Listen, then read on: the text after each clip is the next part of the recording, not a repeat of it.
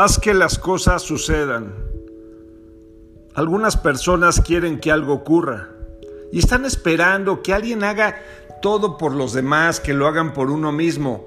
Otros sueñan y están pensando que llegará, que alguien hará algo en algún momento de la vida, el gobierno, los jefes, el dueño de la empresa. Y otros sueñan con que pasará. Pero hay personas que hacen que las cosas sucedan personas de altos sueños, de alta fortaleza, personas que se inconforman con lo que están viviendo, que voltean hacia abajo y ven que alguien tiene sed, que tiene hambre, que tiene deseos de un abrazo.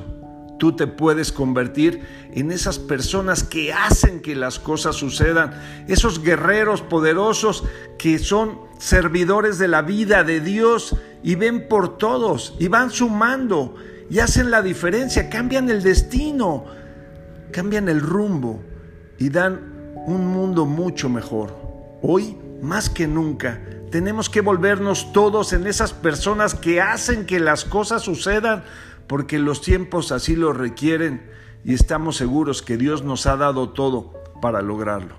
Soy tu amigo Ricardo de Antuñano y este es el mensaje para hoy. Un abrazo, bendiciones.